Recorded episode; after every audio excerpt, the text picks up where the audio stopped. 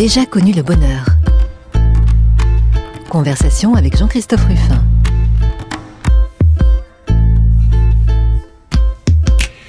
J'ai déjà connu le bonheur. Oui, j'ai déjà connu le bonheur et certains écrivains nous donnent du bonheur et ils nous le donnent sous une forme qui n'est pas forcément immédiate. C'est un bonheur qui peut être teinté de nostalgie, qui peut être teinté même de drame. Euh, c'est un bonheur qu'il faut chercher. Voilà. Et je pense qu'aujourd'hui, euh, on va le chercher. Je pense qu'on va le trouver aussi.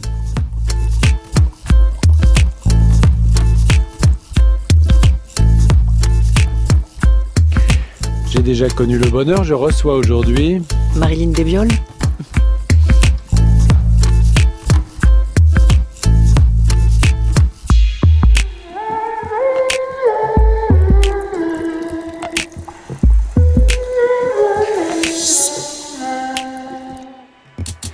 Bonjour Marilyn Desbioles. Bonjour. Alors, je disais que vous étiez un écrivain. Oui, vous êtes un écrivain et c'est pas facile de parler avec un écrivain parce que, en particulier pour vous, euh, quand on fouille un peu votre biographie, on trouve écrivain. Point.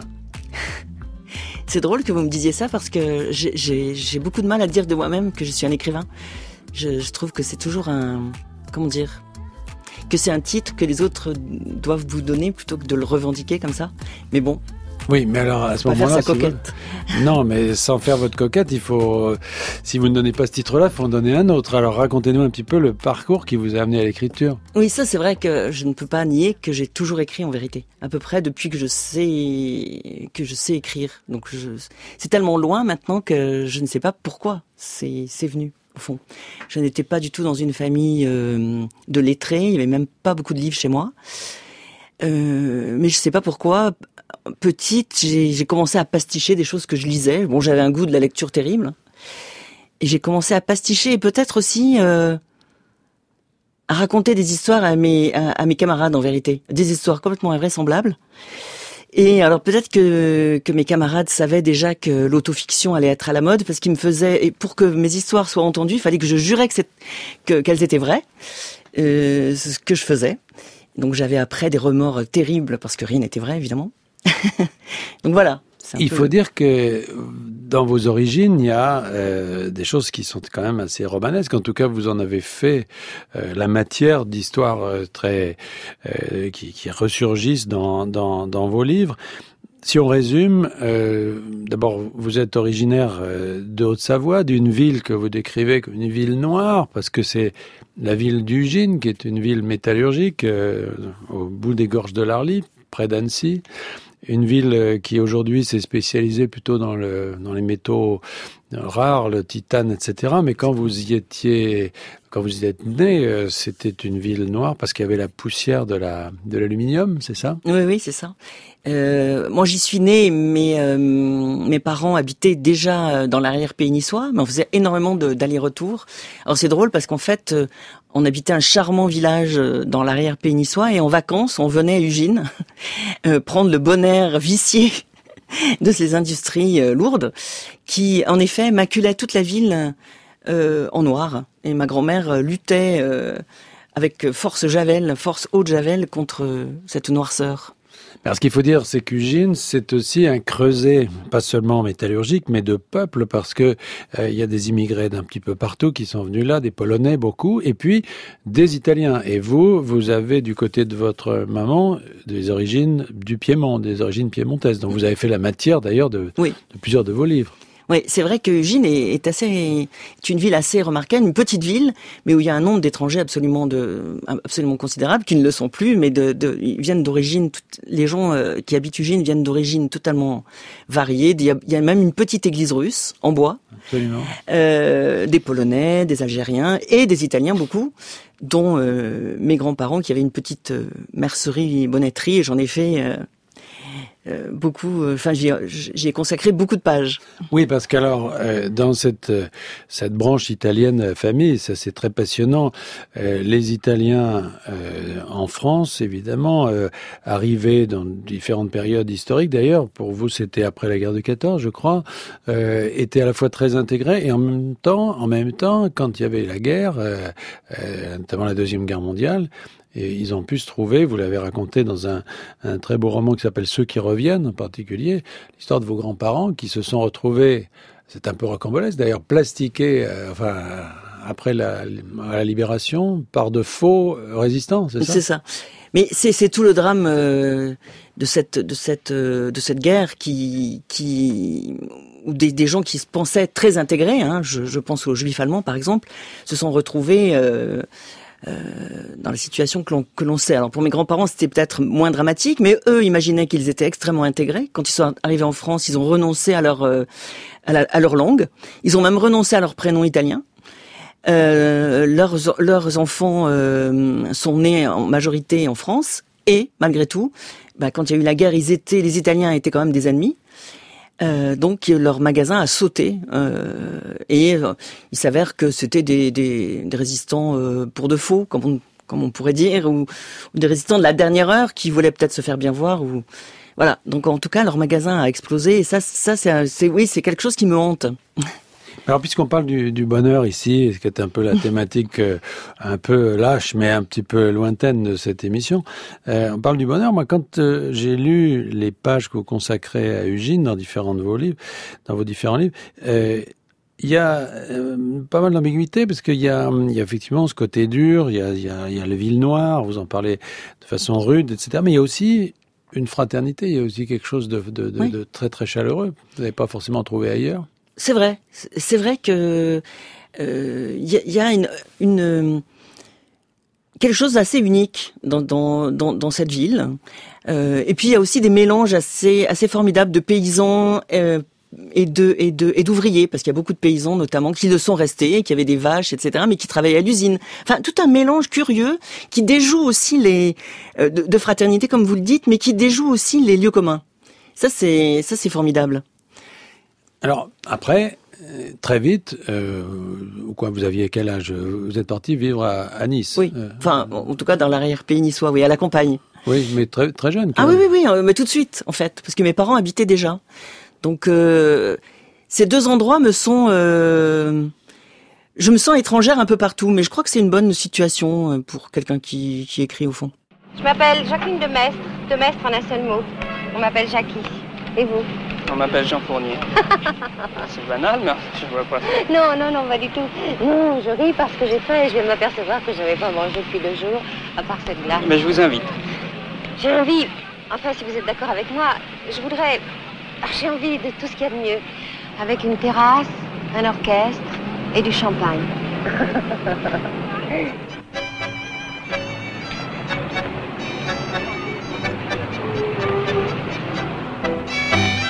C'est une drôle d'idée. Mais non, ça vous arrive jamais À vrai dire, tout ça est très nouveau pour moi.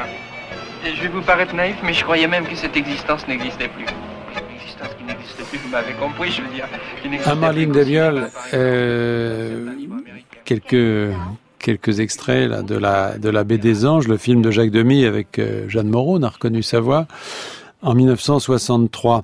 Donc euh, bon, Nice, euh, c'est pas ce Nice-là dont vous allez parler. Et alors, je voudrais tout de suite dire que on va quand même, j'espère, beaucoup évoquer votre dernier livre qui s'appelle Rupture et qui se passe précisément dans les Alpes-Maritimes et qui évoque euh, un épisode absolument terrible dont moi j'ai le souvenir parce que je suis plus de, tout jeune, qui est la rupture du barrage de Malpassé, donc au-dessus de Fréjus. Euh, alors, c'est ça qui est très intéressant dans votre œuvre, c'est que finalement, il y a euh, toujours, en effet, ces contrepoints euh, avec euh, des ingrédients comme ça que- qu'on retrouve toujours, et notamment ce mélange de lieux hein, entre le sud et euh, les Alpes, les, c'est, c'est, c'est, c'est- avec des points communs quand même, hein, euh, la montagne, euh, et puis les travailleurs surtout. Oui. C'est toujours des, des mondes de travailleurs. C'est vrai. Moi, je me suis, je, je me suis, j'ai toujours pensé dans mon enfance que ces deux lieux étaient totalement antagonistes, qu'il n'y avait rien à voir, jusqu'à ce que je me rende compte que historiquement, ils étaient complètement liés que euh, Nice a fait partie de la maison de Savoie pendant Eh très oui. longtemps et que en fait ce n'était pas tout ça tout ça était n'était pas si loin si éloigné et moi ce que j'aime aussi d'ailleurs de de, de Nice, c'est tout son passé de, de, petites gens, de pauvres gens, qui, ce qui se voit d'ailleurs euh, notablement dans la, dans la cuisine. C'est une cuisine de pauvres. Euh, et maintenant, évidemment, on a une toute autre idée de Nice, mais c'est une. euh, Enfin, moi, c'est quelque chose qui me fait beaucoup, qui me donne beaucoup à penser. Cette toute cette cette arrière pays historique de, de Nice au fond qu'on a tendance à qu'on a tendance à oublier et qui est lié donc d'une certaine manière à à cette ville ouvrière euh, du Gine. Euh, c'est vrai que le monde ouvrier au fond euh, euh, bah je je- j'essaie de ne pas l'oublier dans mes livres. Je sais pas comment on pourrait dire mieux. Mais non seulement vous ne l'oubliez pas, mais vous lui rendez hommage de façon euh, très euh, très forte parce que hum, il y a toujours ces personnages de de travailleurs. Donc dans le dernier livre, dans Rupture, euh, donc l'histoire se euh, se déploie autour d'un personnage central qui s'appelle François, qui est un qui est un ouvrier qui qui vient de ces vallées noires justement hein, et qui va euh, vendre sa force de travail pour construire ce barrage. Ce barrage, oui. Il y a, il y a quelque chose là, euh, dans, tous vos livres d'ailleurs, qui me fait penser à, Roger Vaillant. Je sais pas pourquoi j'évoque euh, souvent, sauf que on- il y a peut-être la, dimension politique. Enfin, il y, a, un peu quelque chose de 325 000 francs, ça aide. C'est cette histoire d'un ouvrier qui qui va jusqu'au bout de son, son, son projet, mais avec le désespoir de, de jamais parvenir à ce qu'il veut faire. Et là, il y a quand même dans cette histoire de rupture, là, vous pouvez peut-être d'ailleurs nous la, nous la raconter, en tout cas, même si sans la réduire, mais euh, c'est une tragédie. Enfin, c'était vraiment une tragédie personnelle avant d'être une tragédie collective. C'est une tragédie euh, terrible. C'est d'ailleurs le- le- la plus grande catastrophe civile qu'ait connue la France. Euh, Il y a eu 423 morts. Bon. Et, ce barrage, donc, qui a été construit au, tout début des années 50, a finalement euh, cédé euh, en 59. Euh, et moi, ce qui m'a vraiment passionné, c'est, en effet, c'est le chantier. Donc François, comme vous l'avez dit, quitte sa Savoie natale pour venir à Fréjus pour travailler sur sur le chantier. Et là, j'ai été dans les archives. Ces archives, d'ailleurs, du chantier n'avaient jamais été explorées, même euh, après, même pour le procès, etc. Et là, j'ai, comment dire, je pourrais y être encore. C'était, c'est une mine. Les revendications des ouvriers, la manière, euh, euh, les, comment dire, les, les, outils, la manière dont s'est construit ce, ce barrage. Et je pensais aussi non seulement à la tragédie qu'ont vécu les habitants de Fréjus, mais aussi à la tragédie des gens qui l'ont construit, qui l'ont construit en espérant améliorer la vie des gens, en espérant faire un, un grand projet euh, qui allait irriguer cette vallée un peu, euh, aride. Et, j'ai pensé aussi à cette, euh, comment dire, à ce, désespoir, oui, euh, littéralement, des, de l'architecte et des ouvriers qui, ont participé à cette, à, cette œuvre. C'est ça, c'est à la fois un drame, une tragédie euh, collective, bien sûr, mais c'est une tragédie au sens euh, du, du spectacle tragique, c'est-à-dire que c'est intériorisé dans la vie de quelques personnages, et notamment du personnage principal qui va lui-même euh, finalement euh, euh, vivre ça. Alors, c'est, euh, et, et d'une certaine manière, cette rupture, elle se fait aussi en lui. C'est lui qui va craquer d'une certaine façon comme le barrage. Oui.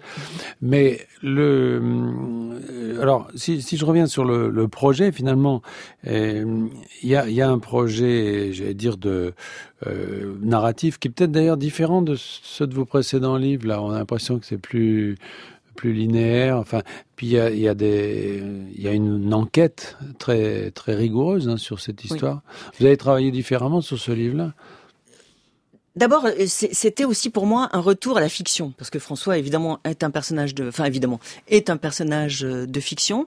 Je, c'est une façon aussi pour moi de rebattre les cartes, de, euh, dans, comme vous l'avez dit, de reprendre ces thèmes qui me sont chers, mais d'une façon complètement euh, différente, en les mettant, en les, en les projetant au fond dans cette, euh, dans cette histoire que je ne connais pas. De la fiction par opposition à l'autofiction, hein, pas par opposition aux Exactement. essais ou autres. Il faut bien euh, préciser. Exactement, c'est vrai. Je, moi, j'ai jamais vraiment pratiqué l'autofiction, mais, mais malgré tout, je me suis servi d'éléments. même dans vos, dans vos livres. Voilà, je me suis servi d'éléments personnels, familiaux que je connaissais pas tout à fait. Parfois, il a fallu aussi que je que je les cherche d'une certaine manière. Mais bon, là en tout cas, c'est une fiction très très nettement. J'avoue que j'ai eu un grand plaisir, peut-être bonheur, à, à, me plonger dans une fiction pour de vrai, quoi, pour de bon, euh, sans affaîtrie. Et euh, mais moi je trouve que pour une fiction, il faut être encore plus précis euh, que, que que pour un quelque chose que l'on prétend connaître par soi-même. Ah bah pour bien mentir, tout le N'est-ce pas Oui. Donc j'ai j'ai fait des recherches, euh, euh, j'ai fait des recherches, j'ai tout, j'ai essayé de tout valider, j'ai essayé que tout soit le plus le plus précis, le plus juste possible. Et puis surtout, on est responsable quand même de quand on parle d'une catastrophe, on est sent un petit peu responsable. Il n'est pas traité, il n'est pas question de la traiter par-dessus la jambe, quoi. Hmm, Donc là, euh, je fais des recherches. Justement, et alors là, c'est très très précis. On apprend, on apprend énormément de choses sur cette sur cette affaire, euh, qui encore une fois, dans ma génération, reste dans les mémoires, mais dont finalement on ne se souvient pas forcément euh, dans le détail.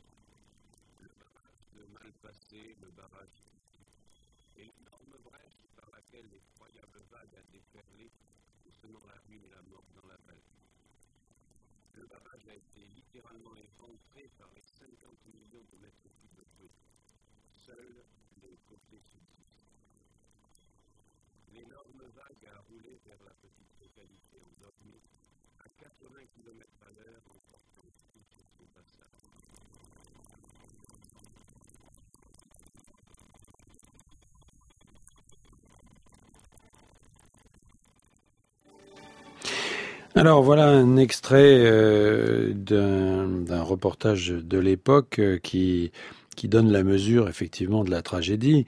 Euh, là, on est à la fin de l'histoire, si je puis dire. On est à la fin de votre livre, d'ailleurs. C'est- Ça se termine comme ça. Ce qui est très intéressant, c'est justement que vous allez montrer comment on en arrive là. Alors, parlons un tout petit peu du bilan de la fin, justement. Les destructions étaient majeures, mais c'est quoi le bilan de, cette catastrophe? Mais il y a eu 423 morts, euh, beaucoup beaucoup d'orphelins, bien entendu. euh, D'ailleurs, dans que j'ai rencontré pour finir à Fréjus lors d'une signature qui pour moi fut assez mémorable, et euh, beaucoup de destruction, et aussi le ce, dont je parle beaucoup dans le livre, cette vallée rose qui était la vallée des péchés, qui était un peu la marque de de, Fréjus, euh, qui vivait beaucoup sur sur l'agri- sur l'agriculture, a été totalement lessivée. Donc euh, Fréjus a été une autre, euh, s'est tourné ensuite vers le tourisme. Bon, c'était une autre ville après.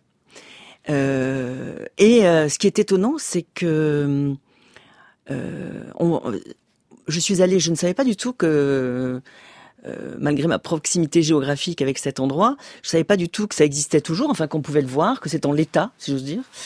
Et donc il y a quelques années, euh, j'ai été sur les lieux. C'est incroyable, c'est toujours là, quoi. C'est-à-dire, il y a Cette- quoi Il y a, il y a la, toujours- la bah, il y a tout partie arrachée Oui. Que, euh, et, bon, les, et, les, et les énormes, pardon, et les énormes blocs qui ont été traînés par cette par cette vague. Alors des, des, des blocs gigantesques. C'est très sculptural. C'est très, c'est vraiment magnifique et effroyable. Parce que, alors, c'était un barrage, il faut dire, et c'est très important de le dire, parce que c'était un barrage qui était construit euh, euh, d'une façon très innovante. C'était une matérialisation du progrès à l'époque. Hein. Exactement. C'était- comment on appelle ça? Un ce- barrage voûte Un barrage voûte. très fin, très élégant. Mais ce n'est pas sa finesse qui a qui l'a fait exploser. Hein, pas du tout. C'est pas du tout sa son architecture qui a été en cause. C'est la géologie. C'est en fait c'est la colline sur laquelle il était Voilà. adossé, enfin appuyé, Exactement. qui n'était pas, qui n'était pas, qui n'a pas été exploré suffisamment. On n'avait peut-être pas non plus les moyens que l'on a aujourd'hui.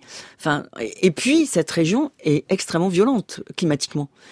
Euh, on a, on a l'image de la Côte d'Azur, euh, un peu comme ça, irénique. euh, mais c'est un, c'est un, un pays violent. Et là, il y a eu pendant une semaine des pluies absolument extravagantes. Voilà, alors ça c'est la fin du livre, mais je veux dire, on, on- on monte dans, en puissance, si je puis dire, dans le drame, quand effectivement, après avoir construit ce barrage comme une, un beau bibelot dans la nature, il se trouve à l'épreuve d'une sorte de déluge, quoi. Voilà.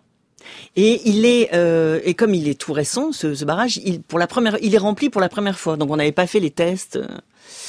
Euh, et donc il est rempli pour la première fois et, et il ne il ne tient pas le coup quoi. Voilà. Et alors, euh, ça, ça monte, c'est-à-dire que la, la, tension monte à mesure qu'on lit, d'ailleurs, parce qu'on voit la, la, colline qui suinte, euh, il y a l'eau qui passe à travers les, les, rochers, et là, on se dit, euh, voilà, ça, ça, ça, va, ça va péter. Enfin, il y a une espèce de, de dramaturgie là qui est, qui est, qui est très, qui est très, très, très, forte en fait. oui. Ça s'est vraiment passé comme ça. Ah oui, parce que j'ai, enfin, j'ai, j'ai un petit peu suivi le.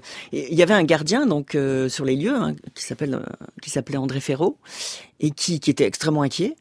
Euh, tout le monde d'ailleurs était inquiet, mais je pense qu'un barrage c'est quand même euh, c'est inquiétant, il faut dire, comme euh, d'avoir ça au-dessus de la tête, si on peut dire, ou dans le dos, c'est un peu inquiétant. Mais là, premièrement, ça s'appelle mal passé.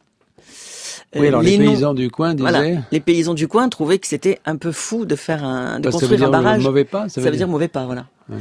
Euh, donc ça commençait mal, si on peut dire. Les mots, euh, c'est pas magique. Hein, les mots ont une, ont oui, une histoire. Dans votre livre, il y a un paysan qui dit, euh, oui. ils vont, il va leur arriver des bricoles. Exactement.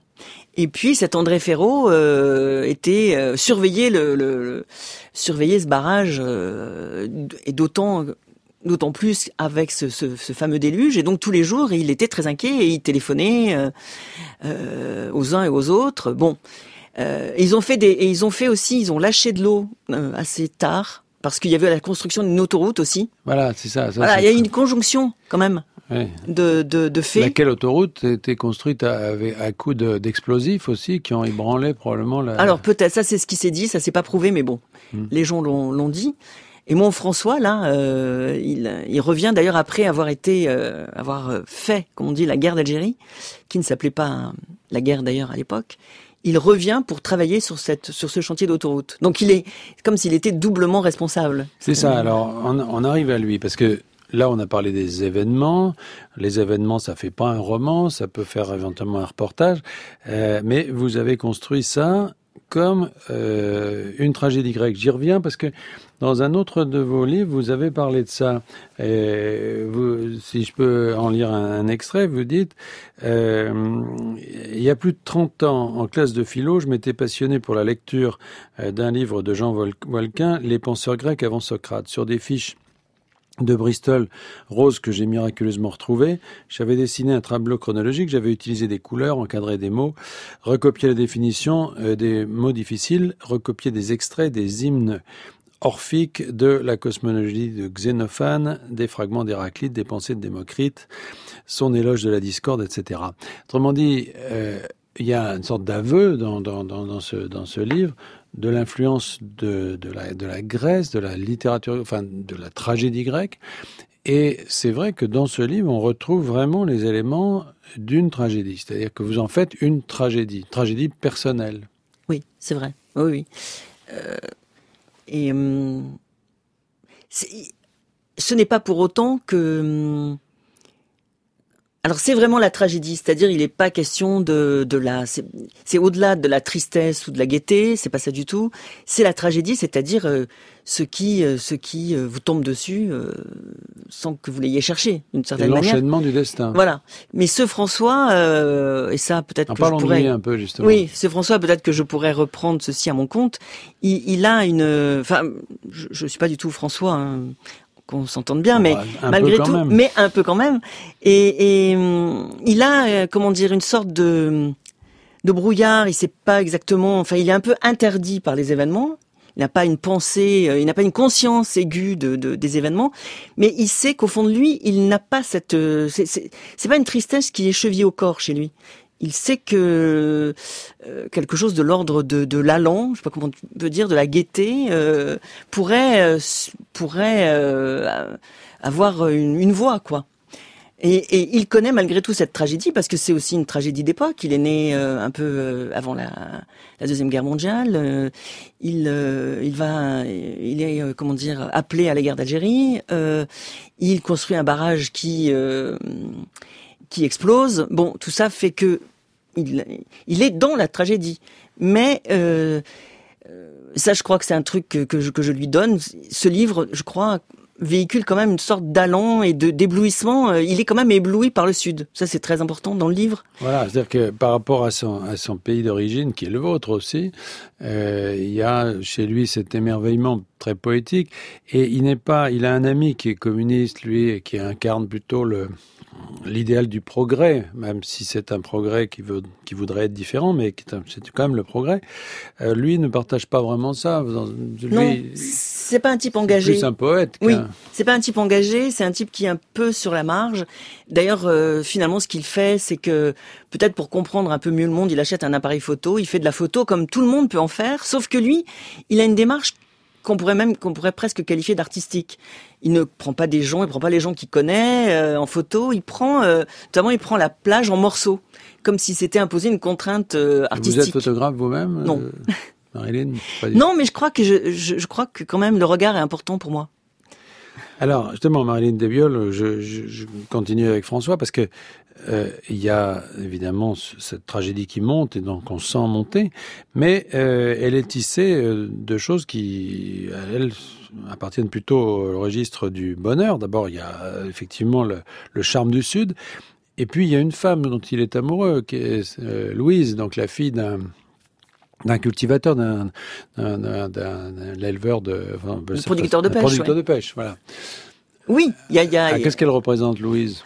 Ah bah Louise, euh, c'est un peu le livre, euh, c'est un très jeune homme, hein, euh, François, et c'est un peu le livre des premières fois. Première fois qu'il voit la mer, première fois qu'il qu'il qu'il accède à cette lumière, et première fois qu'il est amoureux, première fois qu'il fait l'amour. c'est la première fois avec tout ce que ça peut avoir de, de, de, bouleversant, rupture donc, mais et, des, et de, de bouleversant et, et de et de merveilleux. Il y a aussi ça dans le livre. C'est aussi un choc social cette rencontre parce qu'ils ne viennent pas du tout du même milieu. Elle, elle vient d'un milieu très enraciné. Lui, au contraire, a quitté son, son pays. Oui, en plus, elle est plus. Euh, euh, ses parents sont riches. Riche, euh, elle est plus cultivée que, que lui. Mais c'est surtout le regard des autres qui fait qu'ils sont, ils ont cette beaucoup, enfin, ceux qui connaissent cette, cette histoire euh, d'amour euh, disent à François volontiers qu'elle n'est pas faite pour lui, qu'elle est trop bien pour lui. Mais je crois qu'il y a quelque chose qui les rapproche, c'est qu'elle est malade. Elle, elle, a, elle a une fragilité euh, et il y a quelque chose qui les rapproche plus que que c'est au fond que ces disparités sociales ou culturelles.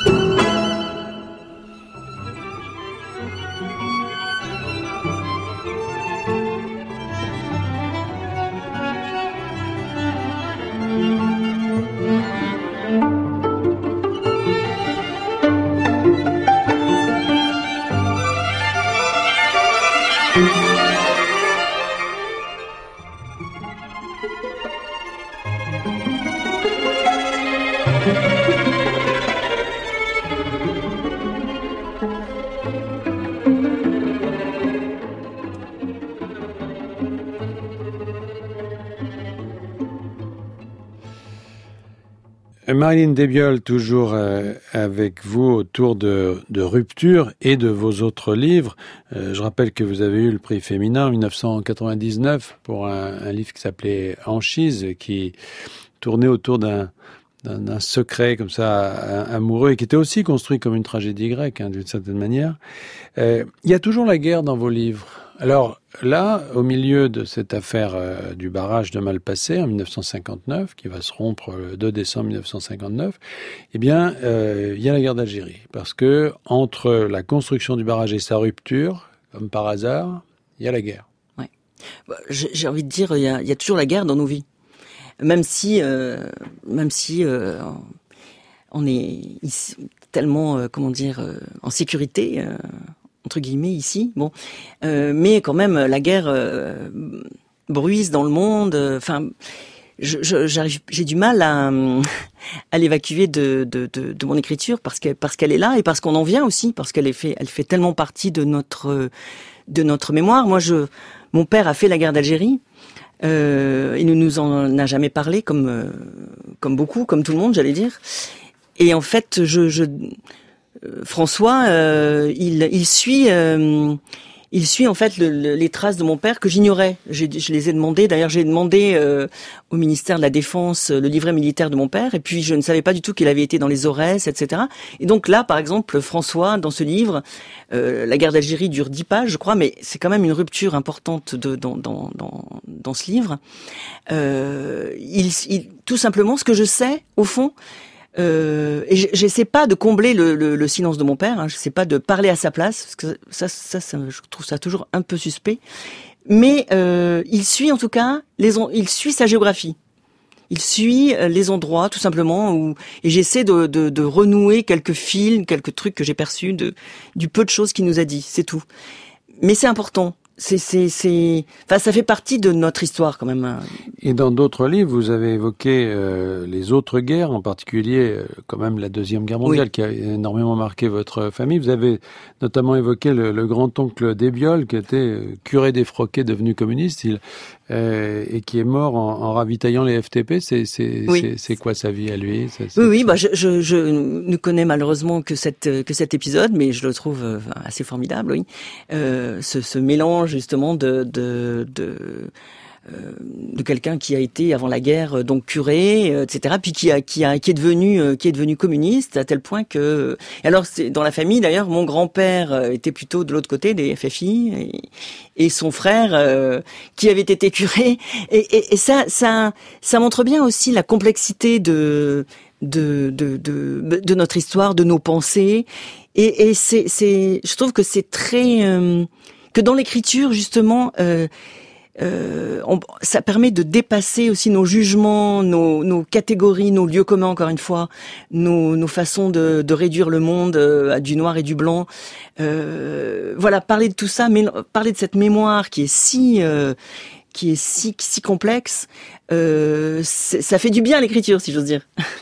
Il faut dire que Marlène Desbiol, vous avez euh, une œuvre maintenant qui est considérable, très variée, et avec des choses euh, surprenantes, puisque euh, vous avez effectivement euh, la dimension tragique qu'on a évoquée, mais vous avez aussi euh, des choses beaucoup plus, euh, beaucoup plus surprenantes et, et qui nous rapprochent peut-être un peu plus du bonheur, quoique, quoique, on va voir.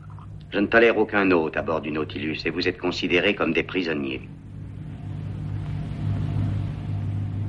Succulente cette cuisine, n'est-ce pas, professeur? Oh, parfaite, oui. J'avoue que je me délecte. Vous avez une fourchette, maître Land. Ignorez-vous comment on s'en sert? Hmm, On pense très bien.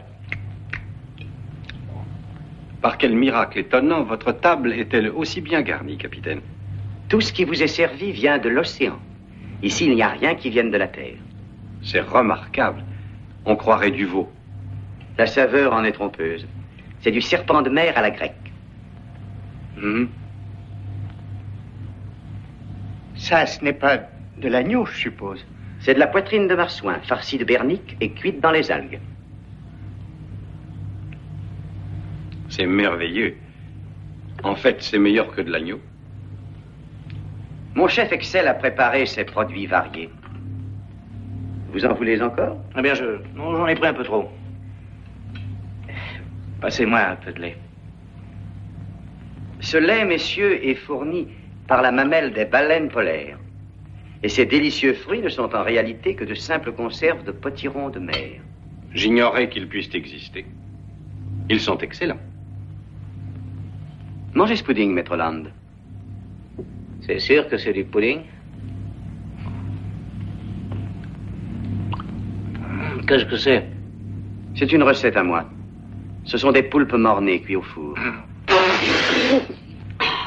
Il n'y a rien de mangeable ici. Bon, alors, euh, Marine Desbiol, on s'est un peu éloigné, mais Encore on, que. va, voilà, on va y revenir parce que c'est un extrait donc de 20 000 lieues sous les mers, le film de Richard Fletcher avec euh, Kirk Douglas en euh, 1954.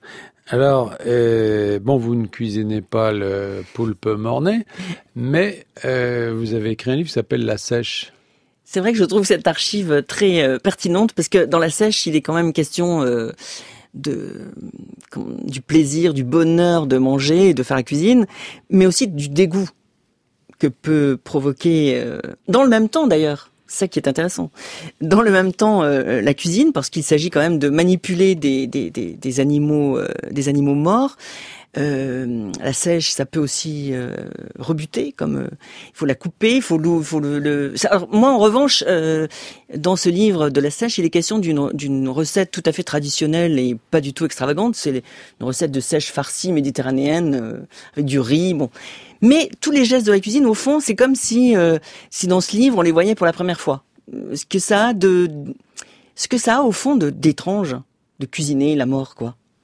Voilà, il est question de ça. Donc le livre se déroule euh, en- enfin étape par étape comme Voilà. une recette de cuisine. chaque chapitre est une injonction de de de, euh, de cette recette euh, qui donne lieu à des digressions qui ont à voir des digressions digressions je sais pas si on peut appeler si on, on peut dire digression parce que les pensées de la cuisinière sont accordées plus ou moins avec ce qu'elle est en train de machiner, de faire, de, faire mijoter et de risquer de brûler, bien sûr. C'est, on est toujours, euh, oui, c'est vrai que ce livre euh, est différent et en même temps euh, pas tant que ça, parce que c'est vrai que la tragédie, et ça c'est vraiment le monde méditerranéen et la, et la Grèce qui nous l'ont appris, la tragédie elle voisine toujours, euh, le bonheur en tout cas voisine toujours plutôt la, tragédie. La tragédie peut toujours miner euh, euh, les délices du paysage, etc. La tragédie est toujours là et, au fond pour accéder au bonheur, on ne peut pas faire fi de cette tragédie. Il faut l'affronter. Peut-être qu'il faut en avoir un peu moins peur. C'est peut-être ça dont il est question. Mais une tragédie euh, qui, pour vous, prend les formes de quoi? C'est qu'est-ce qui est euh, C'est la guerre? C'est le, c'est le conflit entre les personnes? Qu'est-ce que c'est quoi le cœur de la tragédie pour vous? Je- Cette réponse peut vous paraître un peu gonflée, mais c'est c'est presque la lumière qui est tragique dans la Méditerranée et qui qui qui nous donne accès à toutes les autres tragédies. La lumi- cette lumière euh, euh, qui est à la C'est ce fois que disait oui, aussi d'ailleurs. absolument. Oui, je suis vraiment pas la première à le dire. Euh, Picasso aussi qui parlait de la de la lumière noire, hein. cette lumière qui est difficile à difficile à regarder en face euh, et qui est à la fois euh, euh, somptueuse et, et, et cruelle, qui qui met les choses euh, sous sous sous sous ses feux quoi. Euh, oui, je crois que c'est vraiment, je, crois que la tragédie, elle est dans la lumière même. Et ça, c'est peut-être aussi euh, le fil de, mes livres, cette lumière euh, qui ne fait, encore une fois, qui ne fait pas fi de la tragédie. Et c'est une, c'est une tragédie qui prend en, j'allais dire en, pour, matière euh, maintenant essentiellement quand même le monde méditerranéen. Est-ce que, euh, alors c'est une question qui vous paraîtra futile peut-être, mais comme vous aimez bien tisser les événements avec euh, les tragédies personnelles, est-ce que ce qui se passe en ce moment dans votre région, les migrants, tout ce qui se passe, est-ce que c'est quelque chose qui, qui peut être pour vous matière à fiction, matière à création romanesque? Bah, moi, par exemple, enfin, je, je, pour un livre qui s'appelle Primo, j'ai pris ce, ce, ce train de la vallée de la Roya, euh, qui est en ce moment, euh, enfin, qui a été euh, un endroit de passage des, des migrants. C'est c'est comme si, euh, enfin, il est impossible pour moi que, que je puisse ne pas penser à ces migrants d'aujourd'hui, euh, qui sont, qui, qui, qui sont, qui sont. euh, c'est comme si j'étais entré plutôt, j'allais dire le contraire, mais c'est comme si moi j'étais entré par effraction dans cette histoire. euh, dans cette histoire euh, euh, de l'immigration euh, et qui, qui qui viennent toucher notre no- no- cette petite portion de, de, de, de la France qui est la êtes de la en première ligne, là, là, vous êtes en première ligne là, à Nice. Ah bah, euh, Oui. Et vous savez au fond, si j'ai écrit rupture, euh, c'est vraiment euh, su- à, à cause euh, de, de ce qui s'est passé sur la promenade des Anglais un certain 14 juillet. Euh, c'est vraiment après le euh, l'acte terroriste là euh, qui qui qui est camion du camion fou qui qui qui est rentré dans la foule qui regardait ce euh, ces, ces, feux d'artifice du 14 juillet. J'y étais. Euh, mais sur place. J'étais sur place, mais c'est pas vraiment ça. Au fond, c'est c'est tout tout ce qui tout ce qui enchante avez mes vu les romans. Événements, vous étiez proche de la. Non, en vérité, euh, c'est tellement, c'était tellement, euh, c'est tellement grand la promenade des Anglais que moi j'étais à un autre bout, un, un, bout qui s'appelle Robacapéou, et je n'ai rien vu. Mais tant mieux. Mais en effet, mais le fait que j'y étais et aussi le fait que je connaisse si bien cet endroit qui est pour moi euh, très euh, romanesque et qui ne cesse d'enchanter mes livres, c'est ce qui, je pense que maintenant, maintenant que j'ai écrit le livre et maintenant que j'en suis, à, je suis à quelques mois de sa sortie, je pense que c'est vraiment ça qui a, qui m'a fait écrire au fond ce, ce livre. C'est cette rupture là. Et c'est une rupture qui va durer, c'est-à-dire que aujourd'hui, vous pensez plutôt continuer dans cette veine que vous appelez la fiction, et non pas l'autofiction en tout cas. Vous allez plus continuer comme ça que dans le... Vous avez l'impression d'avoir exploré complètement votre propre veine intérieure, si je puis dire? Ben, j'ai vraiment, euh, comme dans Rupture, je l'ai, je l'ai, comment dire, euh, cette veine intérieure ou ces, ces, événements familiaux et tout ça, je l'ai, j'ai rebattu mes cartes et je l'ai, je l'ai soumise en quelque sorte à cette fiction. J'en ai pas fini, non. Et j'ai surtout pas, j'en ai surtout pas fini avec ce personnage de de de, de, de garçon euh, de François qui me reste mystérieux parce que je, je moi j'aime pas du tout surplomber mes personnages et savoir tout d'eux. Donc euh, d'une manière peut-être un peu rusée, j'ai laissé des portes ouvertes dans, dans Rupture et j'en ai, ai pas fini avec lui. Ah oui. Peut-être pas en François, euh, mais en tout cas ce ce type de garçon, oui, de d'homme, euh, je pense que j'en ai pas fini avec lui.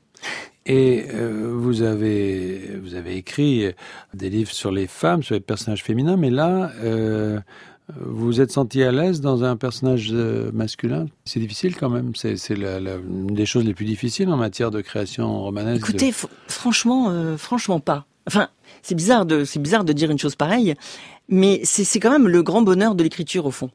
C'est de pouvoir être euh, ce qu'on n'est pas. Euh, et de, au fond, de sortir, de sortir de soi. C'est quand même, c'est quand même une chose qui m'enchante dans, dans l'écriture. Euh, et donc ce personnage de garçon, enfin je sais pas si je lui ai vraiment euh, donné toute sa virilité, j'en sais rien, mais en tout cas moi je me suis sentie très à l'aise, oui. D'autant et tellement à l'aise que je vous dis je vais continuer avec lui. Et peut-être qu'il dira je d'ailleurs. et donc euh, Marilyn Desbioles, je crois qu'on a bien saisi le, travail qui est le vôtre et, que effectivement la subtilité de cette question du bonheur, c'est pour ça que je tenais absolument à, à ce qu'on puisse évoquer tout ça ensemble. Euh, et on n'a pas fait grand-chose parce qu'il faut vraiment se référer à vos livres pour le comprendre. Euh, vous êtes un écrivain du bonheur, en tout cas de l'intimité. Et je pense qu'aujourd'hui, euh, c'est assez rare. Et, pour être souligné. D'ailleurs, quel, quel, regard vous portez, vous, sur la création aujourd'hui, la création littéraire? Vous faites partie des gens qui parlent de déclin, qui parlent de crise, ou bien... Moi, je je suis pas très sûre. Et surtout, euh, on a toujours une vision très franco-française. Il se passe vraiment beaucoup de choses dans le monde littéraire. Euh, et euh, alors, je, je, je dis pas qu'il y a un déclin en France, hein, mais moi, je lis beaucoup aussi de livres euh, de littérature étrangère. J'ai pas tellement l'impression que ce soit en déclin. Non, je pense même qu'il y a quand même euh, une grande ébullition. En tout cas, je renvoie à votre dernier livre et à tous les autres, évidemment, mais le dernier qui s'appelle Rupture, donc Marilyn Desbioles, Rupture aux euh, éditions Flammarion. Merci Marilyn Desbioles. Merci beaucoup.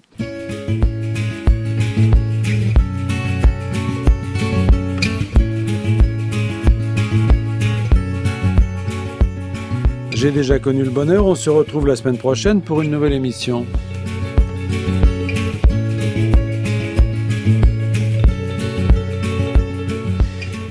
Pouvez nous réécouter sur le site de France Culture ou sur l'application Radio France Podcast. À la technique aujourd'hui, Bruno Gagnard-Fontanille. À la réalisation, Swad Boukorsa. Attaché l'émission, Thierry Beauchamp.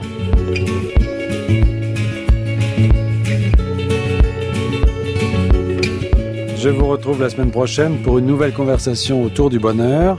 Dans quelques instants, une histoire particulière.